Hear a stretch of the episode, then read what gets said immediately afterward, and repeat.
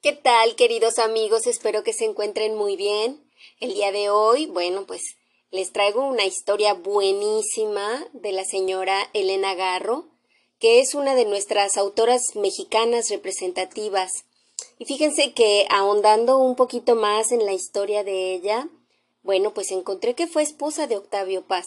Esa yo no me la sabía. Y bueno, pues tuvieron un matrimonio bastante tortuoso en el que pues ambos, imagínense esa calidad de escritores viviendo juntos, uno pensaría que vivían de romance todo el tiempo, y pues no, resulta que la vida de ambos fue muy complicada. Y Paz fue uno de los inspiradores en la obra también de Elena, que cuando ustedes leen las historias de Elena, bueno, pues ustedes van a encontrar de todo un poco.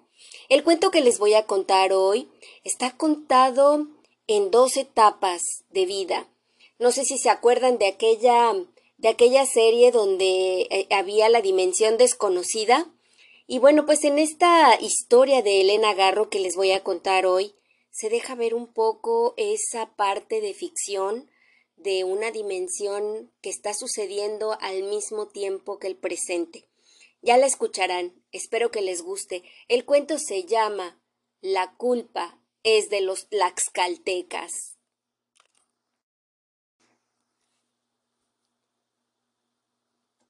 Nacha oyó que llamaban en la puerta a la puerta de la cocina y se quedó quieta. Cuando volvieron a insistir, abrió con sigilo y miró la noche. La señora Laura apareció con un dedo en los labios en señal de silencio. Todavía llevaba el traje blanco quemado y sucio de tierra y sangre. Señora. La señora Laura entró de puntillas y miró con ojos interrogantes a la cocinera. Luego, confiada, se sentó junto a la estufa y miró su cocina como si no la hubiera visto nunca. Nachita, dame un cafecito, tengo frío. Señora, el señor, el señor la va a matar. Nosotros ya la dábamos por muerta. ¿Por muerta? Laura miró con asombro los mosaicos blancos de la cocina. Subió las piernas sobre la silla, se abrazó las rodillas y se quedó pensativa. Nacha puso a hervir el agua para hacer el café y miró de reojo a su patrona. No se le ocurrió ni una palabra más. La señora recargó la cabeza sobre las rodillas. Parecía muy triste. ¿Sabes, Nacha? La culpa es de los tlaxcaltecas. Nacha no contestó. Prefirió mirar el agua que no hervía. Afuera la noche desdibujaba las rosas del jardín y ensombrecía a las higueras. Muy atrás de las ramas brillaban las ventanas iluminadas de las casas vecinas. La cocina estaba separada del mundo por un mundo invisible, lleno de tristeza, por un compás de espera. ¿No estás de acuerdo, Nacha? Sí, señora. Yo soy como ellos. Traidora, dijo Laura con melancolía. La cocinera se cruzó de brazos en espera de que el agua soltara los hervores. ¿Y tú, Nachita? ¿Eres traidora? La miró con esperanzas. Si Nacha compartía su calidad traidora, la entendería. Y Laura necesitaba que alguien la entendiera esa noche. Nacha reflexionó unos instantes. Se volvió a mirar el agua que empezaba a hervir con estrépito. La sirvió sobre el café y el aroma caliente la hizo sentirse a gusto cerca de su patrona. Sí. Yo también soy traicionera, señora Laurita. Contenta, sirvió el café en una tacita blanca. Le puso dos cuadritos de azúcar y lo colocó en la mesa, frente a la señora. Esta, ensimismada, dio unos sorbitos. Sabes, Nachita, ahora sé por qué tuvimos tantos accidentes en el famoso viaje a Guanajuato. En Mil Cumbres se nos acabó la gasolina. Margarita se asustó porque ya estaba anocheciendo. Y luego un camionero nos regaló una poquita de gasolina para llegar a Morelia. En Cuitzeo, al cruzar el puente blanco, el coche se paró de repente. Margarita se disgustó conmigo. Ya sabes que le dan miedo los caminos vacíos y los ojos de los indios. Cuando pasó un coche lleno de turistas, ella se fue al pueblo a buscar a un mecánico y yo me quedé en la mitad del puente blanco. Ese que atraviesa el lago seco con un fondo de las lajas blancas. La luz era muy blanca, y el puente, las lajas y el automóvil empezaron a flotar en ella.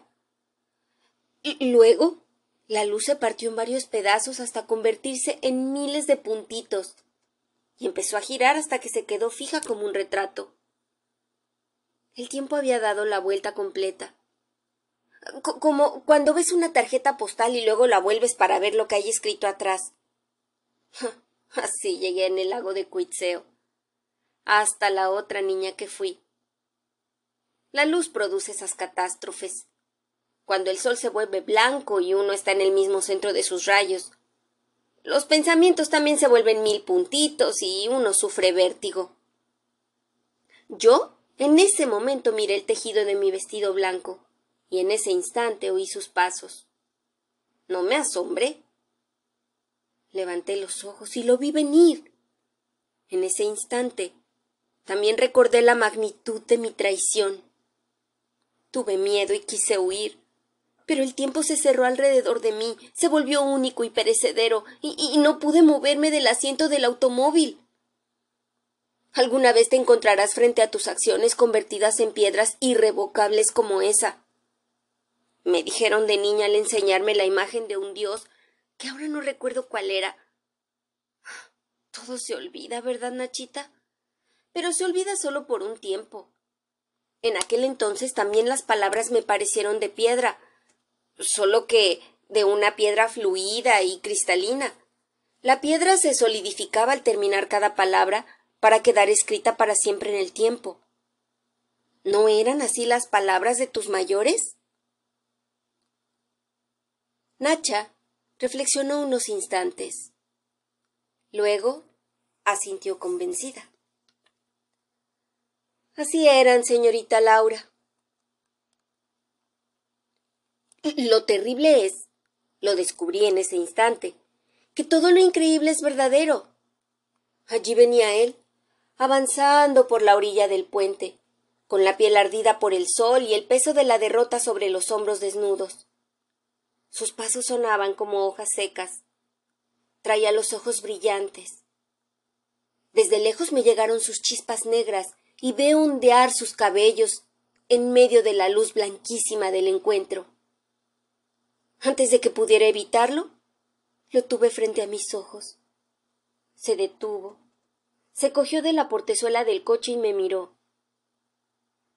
Tenía una cortada en la mano izquierda, los cabellos llenos de polvo, y por la herida del hombro le escurría una sangre tan roja que parecía negra. No me dijo nada, pero yo supe que iba huyendo, vencido. Quiso decirme que yo merecía la muerte, y al mismo tiempo me dijo que mi muerte ocasionaría la suya. Andaba malherido, en busca mía. La culpa es de los tlaxcaltecas, le dije. Él se volvió a mirar al cielo. Después recogió otra vez sus ojos sobre los míos. ¿Qué te haces? Me preguntó con su voz profunda. No pude decirle que me había casado, porque estoy casada con él. Hay cosas que no se pueden decir, tú lo sabes, Nachita. ¿Y los otros? le pregunté. Los que salieron vivos andan en las mismas trazas que yo. Vi que cada palabra le lastimaba la lengua y me callé, pensando en la vergüenza de mi traición. Ya sabes que tengo miedo y, que por eso traiciono. Ya lo sé. Me contestó y agachó la cabeza. Me conoce desde chica. Su padre y el mío eran hermanos y nosotros primos. Siempre me quiso. Al menos eso dijo, y así lo creíamos todos. En, el puente yo tenía vergüenza. La sangre le seguía corriendo por el pecho. Saqué un pañuelito de mi bolso y, y sin una palabra empecé a limpiársela. También yo siempre lo quise, Nachita, porque él es lo contrario de mí. No tiene miedo y no es traidor. Me cogió la mano y me la miró. Está muy desteñida. Parece una mano de ellos, me dijo. Hace ya tiempo que no me pega el sol. Bajó los ojos y me dejó caer la mano. Estuvimos así, en silencio, oyendo correr la sangre sobre su pecho. No me reprochaba nada. Bien sabe de lo que soy capaz. Pero los hilitos de su sangre escribían sobre su pecho que su corazón seguía guardando mis palabras y mi cuerpo. Allí supe, Nachita, que el tiempo y el amor son uno solo. ¿Y mi casa? le pregunté. Vamos a verla. Me agarró con su mano caliente, como agarraba su escudo, y me di cuenta de que no lo llevaba. Lo perdió en la huida. Me dije y me dejé llevar. Sus pasos sonaron en la luz de Cuitzeo, iguales que en la luz, sordos y apacibles. Caminamos por la ciudad que ardía en las orillas del agua. Cerré los ojos. Ya te dije, Nacha, que soy cobarde. O tal vez el humo y el polvo me sacaron lágrimas. Me senté en una piedra y me tapé la cara con las manos. Ya no camino, le dije. Ya llegamos, me contestó. Se puso en cuclillas junto a mí y con la punta de los dedos acarició mi vestido blanco. Si no quieres ver cómo quedó, no la veas, me dijo quedito. Su pelo negro me hacía sombra. No estaba enojado, nada más estaba triste. Antes nunca me hubiera atrevido a besarlo, pero ahora He aprendido a no tenerle respeto al hombre, y me abracé a su cuello y lo besé en la boca. Siempre has estado en la alcoba más preciosa de mi pecho, me dijo. Agachó la cabeza y miró la tierra llena de piedras secas. Con una de ellas dibujó dos rayitas paralelas que prolongó hasta que se juntaron y se hicieron una sola somos tú y yo, me dijo sin levantar la vista. Yo, Nachita, me quedé sin palabras. Ya falta poco para que se acabe el tiempo y seamos uno solo. Por eso te andaba buscando. Se me había olvidado, Nacha, que cuando se gaste el tiempo, los dos hemos de quedarnos el uno con el otro para entrar en el tiempo verdadero, convertidos en uno solo. Cuando me dijo eso, lo miré a los ojos. Antes solo me atrevía a mirárselos cuando me tomaba, pero ahora, como ya te dije, he aprendido a no respetar los ojos del hombre. También es cierto que no quería ver lo que sucedía a mi alrededor. Soy muy cobarde. Recordé los alaridos y volví a oírlos. Estridentes. Llamé antes en mitad de la mañana. También oí los golpes de las piedras y las vi pasar zumbando sobre mi cabeza. Él se puso de rodillas frente a mí y cruzó los brazos sobre mi cabeza para hacerme un techito. Este es el final del hombre, le dije. Así es, contestó con su voz encima de la mía, y me vi en sus ojos y en su cuerpo. ¿Sería un venado el que me llevaba hasta su ladera? ¿O una estrella que me lanzaba a escribir señales en el cielo? Su voz escribió signos de sangre en mi pecho y mi vestido blanco quedó rayado como un tigre rojo y blanco.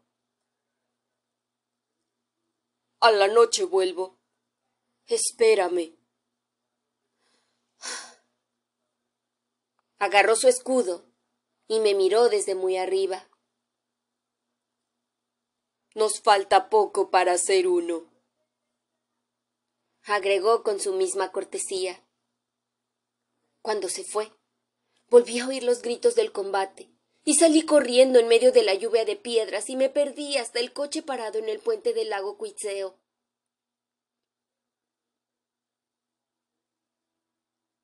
¿Qué pasa? ¿Estás herida? me gritó Margarita cuando llegó.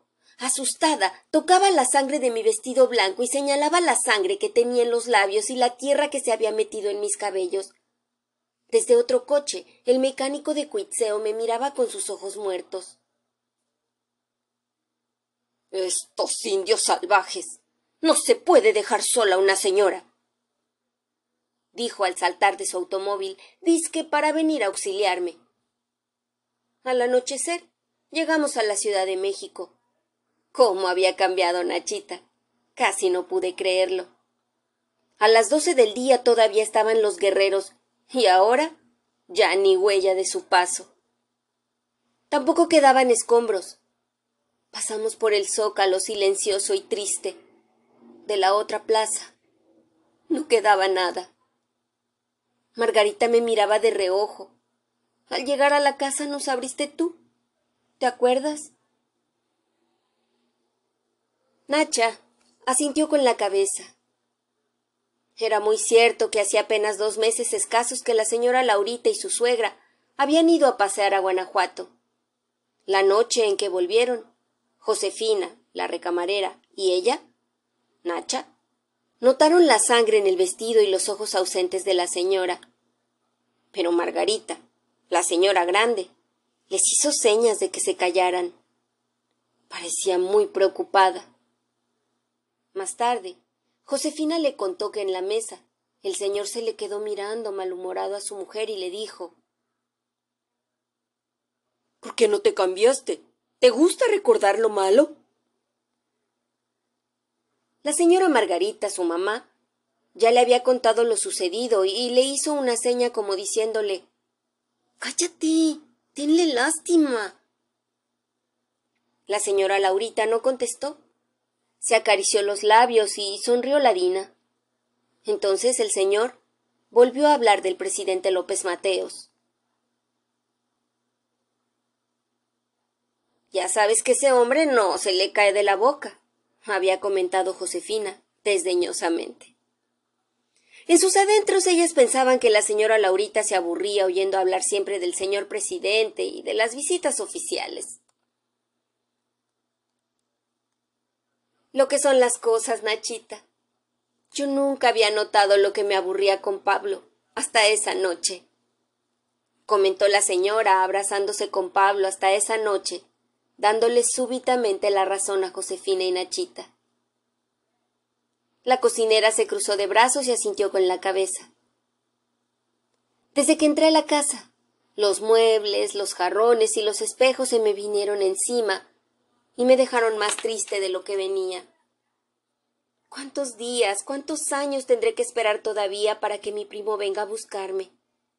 Así me dije, y me arrepentí de mi traición. Cuando estábamos cenando, me fijé en que Pablo no hablaba con palabras sino con letras, y me puse a contarlas mientras le miraba la boca gruesa y el ojo muerto. De pronto se cayó. Ya sabes que lo olvida todo. Se quedó con los brazos caídos. Este marido nuevo no tiene memoria y no sabe más que las cosas de cada día. Tienes un marido turbio y confuso, me dijo él, volviendo a mirar las manchas de mi vestido. La pobre de mi suegra se turbó y como estábamos tomando el café se levantó a poner un twist. Para que se animen. nos dijo disque sonriendo, porque veía venir el pleito. Nosotros nos quedamos callados. La casa se llenó de ruidos. Yo miré a Pablo. Ah, se parece a. y no me atreví a decir su nombre, por miedo a que me leyeran el pensamiento. Es verdad que se le parece, Nacha. A los dos les gusta el agua y las casas frescas. Los dos miran al cielo por las tardes y tienen el pelo negro y los dientes blancos.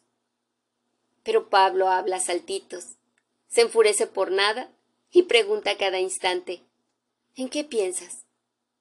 Hm, mi primo marido no hace ni dice nada de eso. Muy cierto, muy cierto que el señor es fregón, dijo Nacha con disgusto. Laura suspiró y miró a su cocinera con alivio. Menos mal que la tenía de confidente. Por la noche, mientras Pablo me besaba, yo me repetía ¿A qué horas vendrá a buscarme? Y casi lloraba al recordar la sangre de la herida que tenía en el hombro. Tampoco podía olvidar sus brazos cruzados sobre mi cabeza para hacerme un tejadito. Al mismo tiempo, tenía miedo de que Pablo notara que mi primo me había besado en la mañana pero no notó nada. Y si no hubiera sido por Josefina que me asustó en la mañana, Pablo nunca lo hubiera sabido. Nachita estuvo de acuerdo.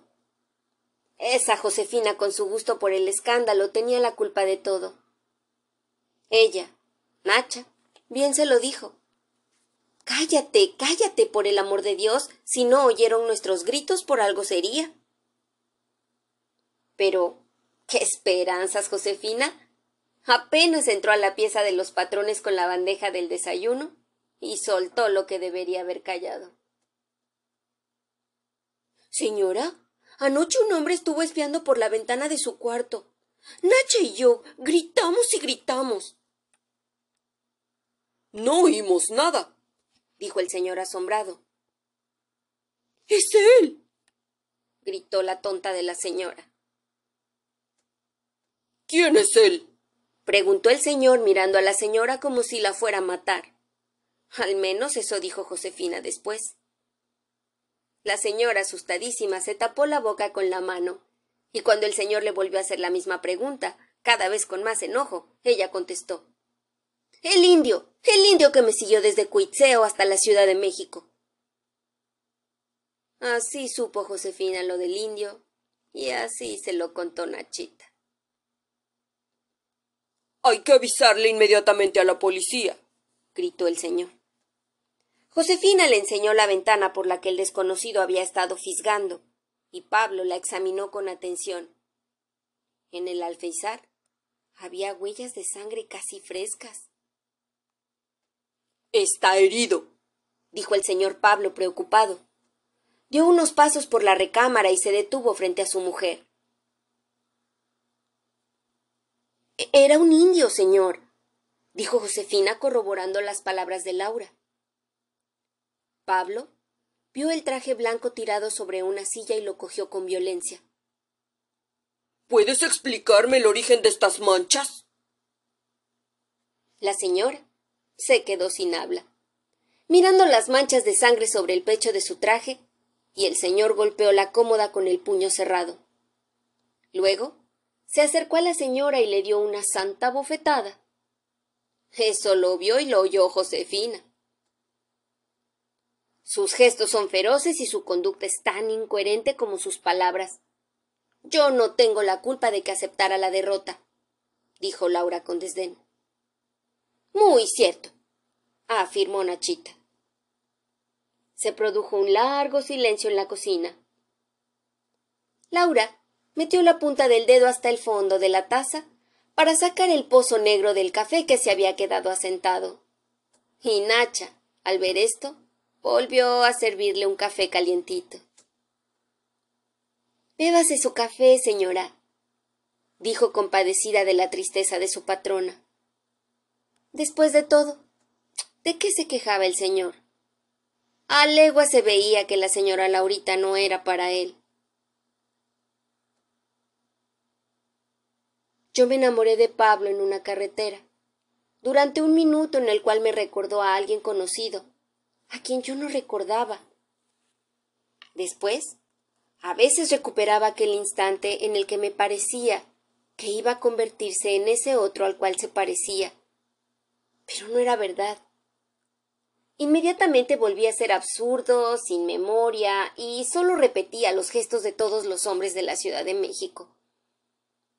¿Cómo querías que no me diera cuenta del engaño?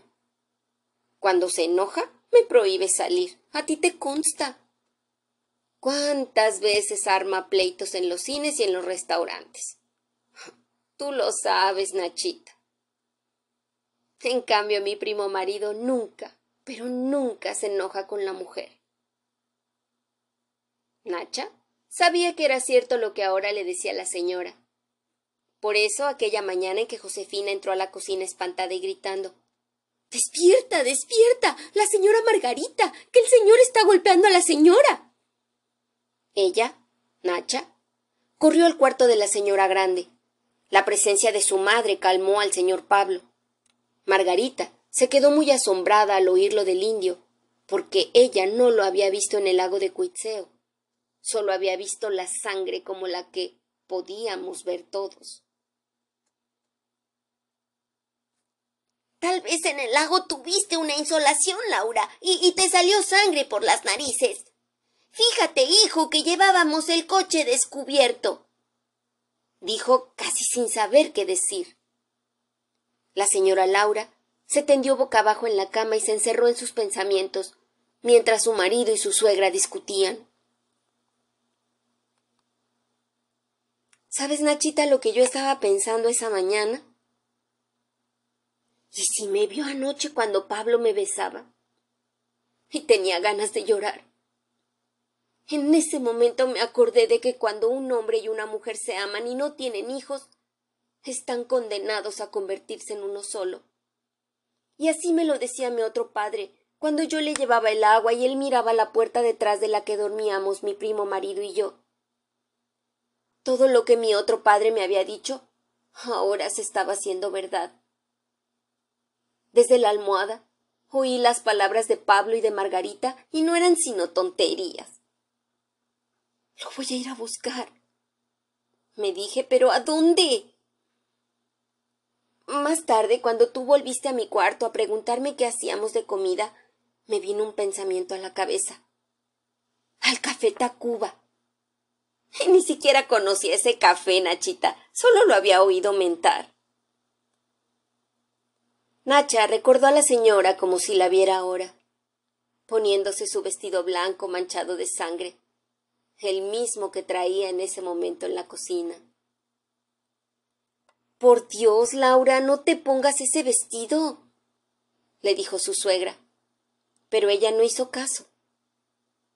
Para esconder las manchas, se puso un suéter blanco encima, se lo abotonó hasta el cuello y se fue a la calle sin decir adiós. Después vino lo peor. No, lo peor no. Lo peor iba a venir ahora en la cocina si la señora Margarita se llegaba a despertar. En el café Tacuba no había nadie. Es muy triste ese lugar, Nachita. Se me acercó un camarero. ¿Qué le sirvo? Yo no quería nada, pero tuve que pedir algo. Una cocada. Mi primo y yo comíamos cocos de chiquitos. En el café un reloj marcaba el tiempo. En todas las ciudades hay relojes que marcan el tiempo se debe estar gastando a pasitos. Cuando ya no quede sino una capa transparente, llegará él y las dos rayas dibujadas se volverán una sola, y yo habitaré la alcoba más preciosa de su pecho. Hm, así me decía mientras comía la cocada. ¿Qué horas son? le pregunté al camarero. Las doce, señorita. A la una llega Pablo, me dije. Si le digo un taxi que me lleve por el periférico, puedo esperar todavía un rato. Pero no esperé, y me salí a la calle. El sol estaba plateado. El pensamiento se me hizo un polvo brillante y no hubo presente, pasado ni futuro. En la acera estaba mi primo. Se me puso delante. Tenía los ojos tristes, me miró largo rato. ¿Qué haces? me preguntó con su voz profunda. Te estaba esperando. Se quedó quieto como las panteras.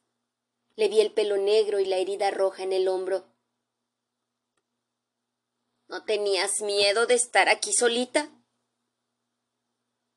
Las piedras y los gritos volvieron a zumbar alrededor nuestro, y yo sentí que algo ardía a mis espaldas.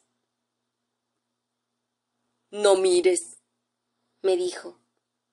Puso una rodilla en tierra y con los dedos apagó mi vestido que empezaba a arder. Le vi los ojos muy afligidos. Sácame de aquí. Le grité con todas mis fuerzas, porque me acordé de que estaba frente a la casa de mi papá, que la casa estaba ardiendo y que atrás de mí estaban mis padres y mis hermanitos muertos. Todo lo veía retratado en sus ojos mientras él estaba con la rodilla hincada en la tierra apagando mi vestido. Me dejé caer sobre él, que me recibió en sus brazos. Con su mano caliente me tapó los ojos. Este es el final del hombre, le dije con los ojos bajo su mano. No lo veas. Me guardó contra su corazón. Yo lo oí sonar como rueda el trueno sobre las montañas.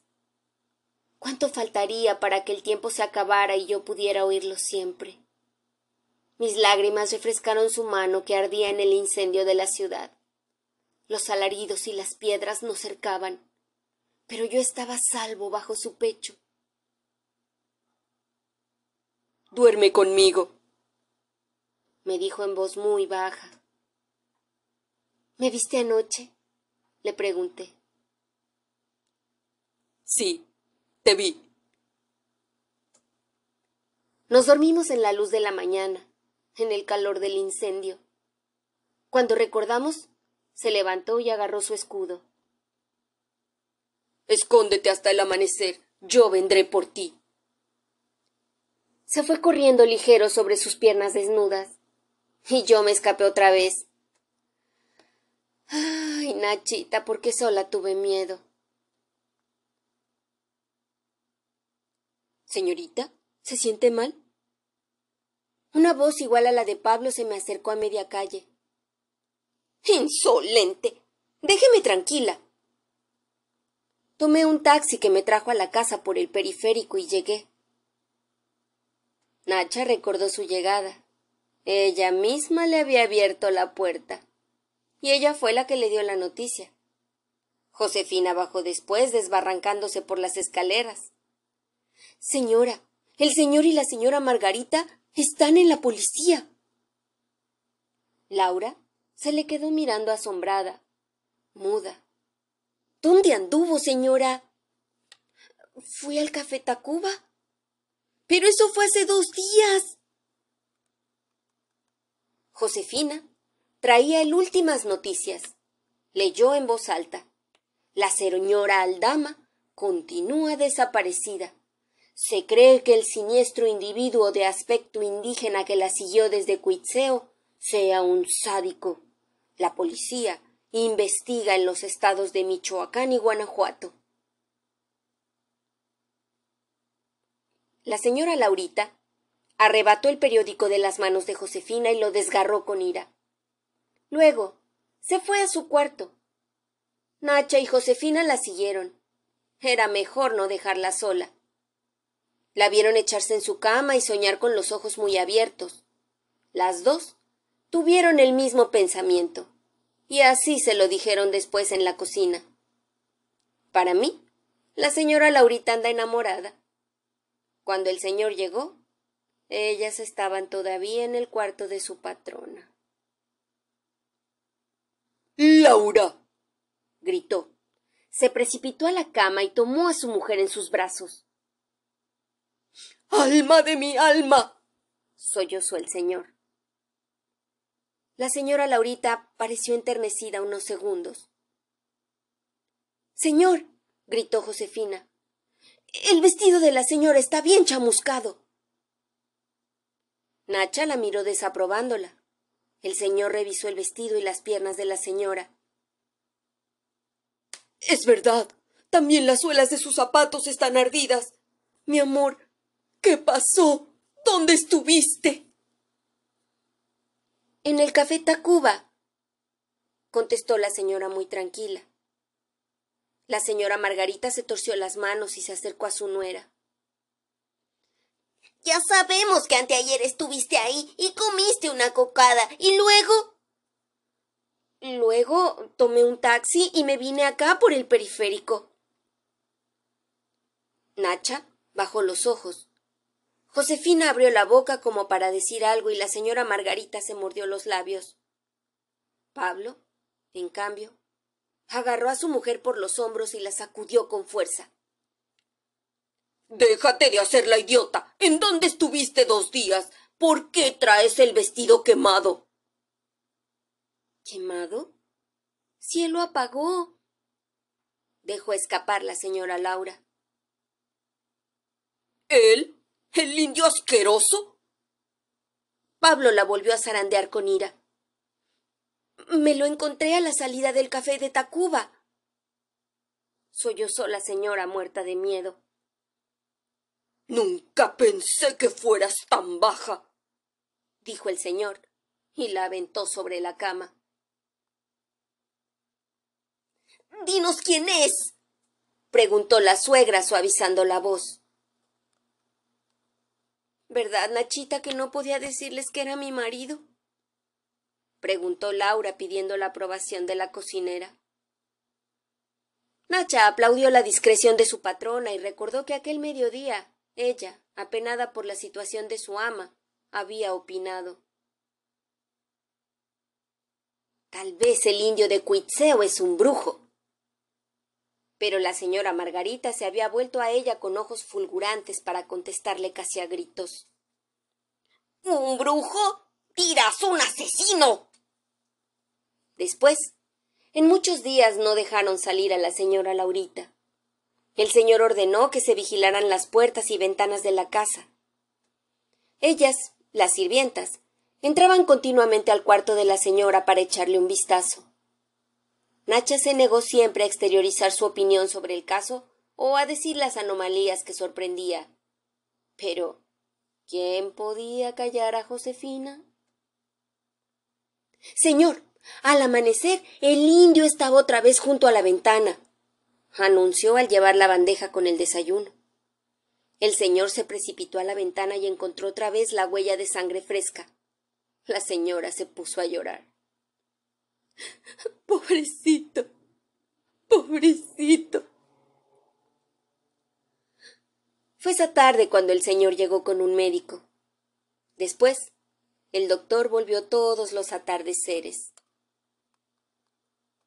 Me preguntaba por mi infancia, por mi padre y por mi madre. Pero yo, Nachita, no sabía de cuál infancia, ni de cuál padre, ni de cuál madre quería saber. Por eso le platicaba de la conquista de México. Tú me entiendes, ¿verdad? preguntó Laura con los ojos puestos sobre las cacerolas amarillas. Sí, señora. Y Nachita, nerviosa, escrutó el jardín a través de los vidrios de la ventana. La noche apenas si dejaba ver entre sus sombras. Recordó la cara desganada del señor frente a su cena y la mirada acongojada de su madre. Mamá. Laura le pidió al doctor la historia de Bernal Díaz del Castillo. Dice que eso es lo único que le interesa. La señora Margarita había dejado caer el tenedor.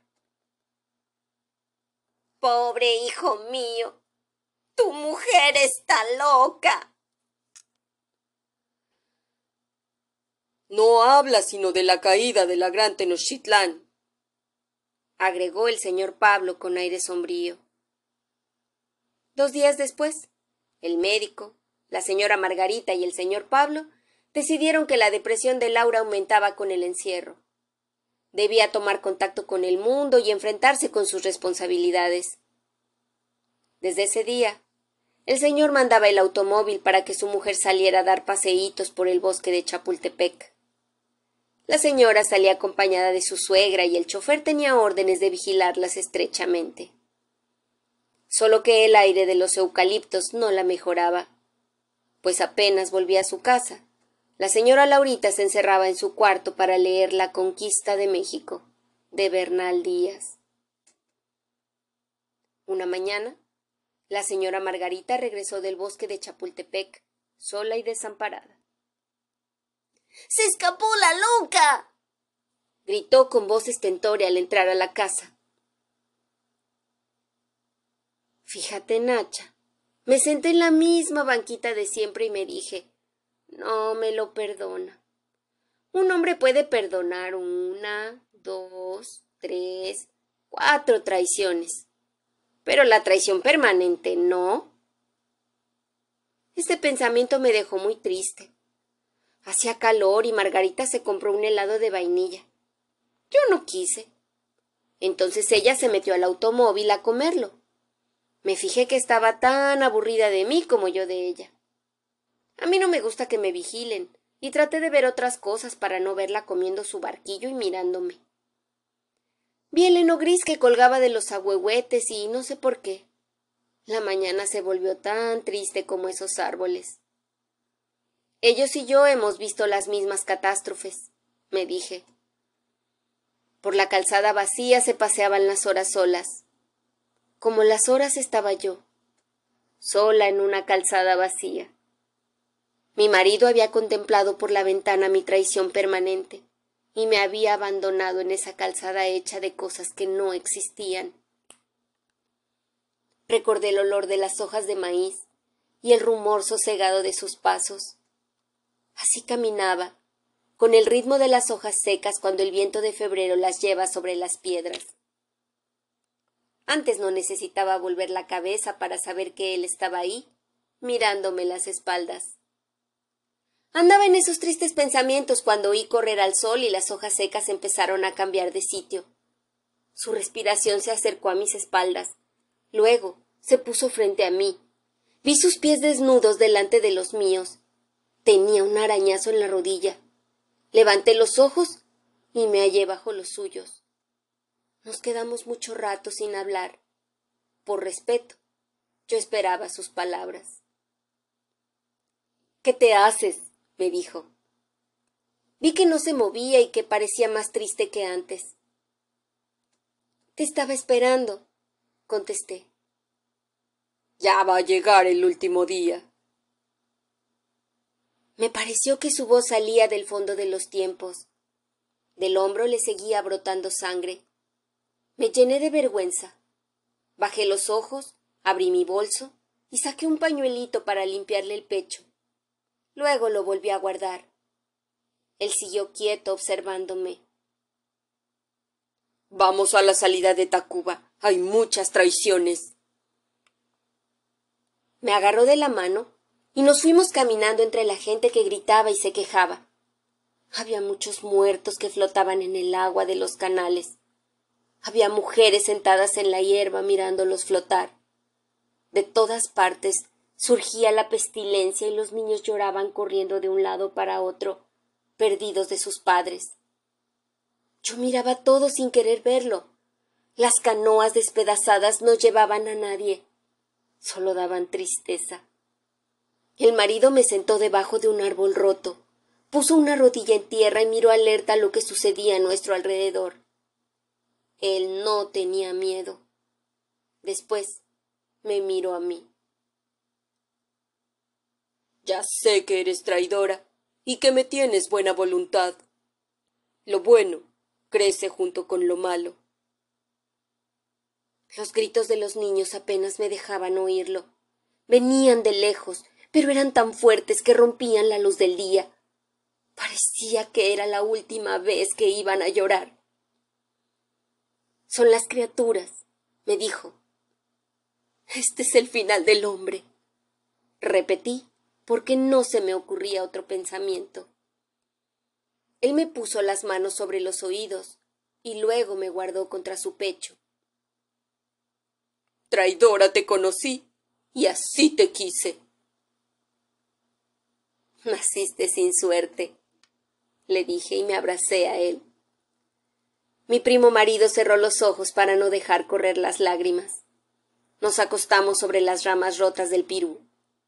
Hasta allí nos llegaron los gritos de los guerreros, las piedras y los llantos de los niños. Por una grieta Se escapaban las mujeres que no querían morir junto con la fecha. Las filas de hombres caían una después de la otra, en cadena, como si estuvieran cogidos de la mano y el mismo golpe los derribara a todos.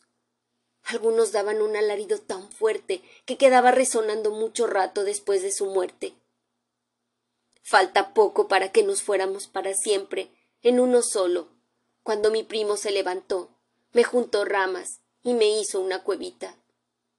Me miró y se fue a combatir con la esperanza de evitar la derrota. Yo me quedé acurrucada. No quise ver a las gentes que huían para no tener la tentación, ni tampoco quise ver a los muertos que flotaban en el agua para no llorar. Me puse a contar los frutitos que colgaban de las ramas cortadas. Estaban secos, y cuando los tocaba con los dedos, la cáscara roja se les caía. No sé por qué, pero me parecieron de mal agüero y preferí mirar al cielo que empezó a oscurecerse. Primero se puso pardo, luego empezó a correr el dolor de los ahogados de los canales. Me quedé recordando los colores de otras tardes, pero la tarde siguió amoratándose, hinchándose, como si de pronto fuera a reventar, y supe que se había acabado el tiempo.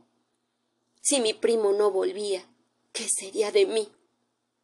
Tal vez ya estaba muerto en el combate. No me importó su suerte y me salí de allí a toda carrera perseguida por el miedo. Cuando llegué y me busqué, no tuve tiempo de acabar mi pensamiento porque me hallé en el anochecer de la Ciudad de México. Margarita ya se debe haber acabado su helado de vainilla y Pablo debe estar muy enojado. Un taxi me trajo por el periférico. Y sabes, Nachita, los periféricos eran los canales infestados de cadáveres. Por eso llegué tan triste. Ahora, Nachita, no le cuentes al señor que me pasé la tarde con mi marido. Nachita se acomodó los brazos sobre la falda lila. El señor Pablo hace ya diez días que se fue a Acapulco. Se quedó muy flaco con las semanas que duró la investigación, explicó Nachita satisfecha. Laura la miró sin sorpresa y suspiró con alivio. La que está arriba es la señora Margarita, agregó Nacha volviendo los ojos hacia el techo de la cocina. Laura se abrazó las rodillas y miró por los cristales de la ventana a las rosas borradas por las sombras nocturnas y a las ventanas vecinas que empezaban a apagarse. Nachita se sirvió sal sobre el dorso de la mano y la comió golosa. ¡Cuánto coyote! Anda muy alborotada la coyotada, dijo con la voz llena de sal. Laura se quedó escuchando unos instantes. Malditos animales. Los hubieras visto hoy en la tarde, dijo con tal de que no estorben el paso del Señor o que le equivoquen el camino, comentó Nacha con miedo. si nunca los temió, ¿por qué había de temerlos esta noche? preguntó Laura molesta. Nacha se aproximó a su patrona para estrechar la intimidad súbita que se había establecido entre ellas. Son más canijos que los tlaxcaltecas, le dijo en voz muy baja. Las dos mujeres se quedaron quietas. Nacha devorando poco a poco otro puñito de sal. Laura, escuchando preocupada los aullidos de los coyotes que llenaban la noche. Fue Nacha la que lo vio llegar y le abrió la ventana. Señora, ya llegó por usted. le susurró en una voz tan baja que solo Laura pudo oírla. Después, cuando ya Laura se había ido para siempre con él, Nachita limpió la sangre de la ventana y espantó a los coyotes, que entraron en su siglo, que acababa de gastarse en ese instante. Nacha miró con sus ojos viejísimos para ver si todo estaba en orden. Lavó la taza de café, tiró al bote de la basura las colillas manchadas de rojo de labios, guardó la cafetera en la alacena y apagó la luz. Yo digo que la señora Laurita no era de este tiempo, ni era para el señor. Dijo en la mañana cuando le llevó el desayuno a la señora Margarita. Ya no me hallo en casa de los Aldama. Voy a buscarme otro destino, le confió a Josefina. Y en un descuido de la recamarera, Nacha se fue hasta sin cobrar su sueldo. Y este es el fin de la historia. Si te gustó, compártelo con tus amigos, dale like, suscríbete, déjame una opinión. ¿Habías escuchado este cuento antes? Cuéntame, ¿qué te pareció? ¿Sabías que Elena Garro había sido esposa de Octavio Paz? Déjame saber en los comentarios y nos vemos en el próximo episodio para viajar a otros mundos sin movernos de aquí. Adiós.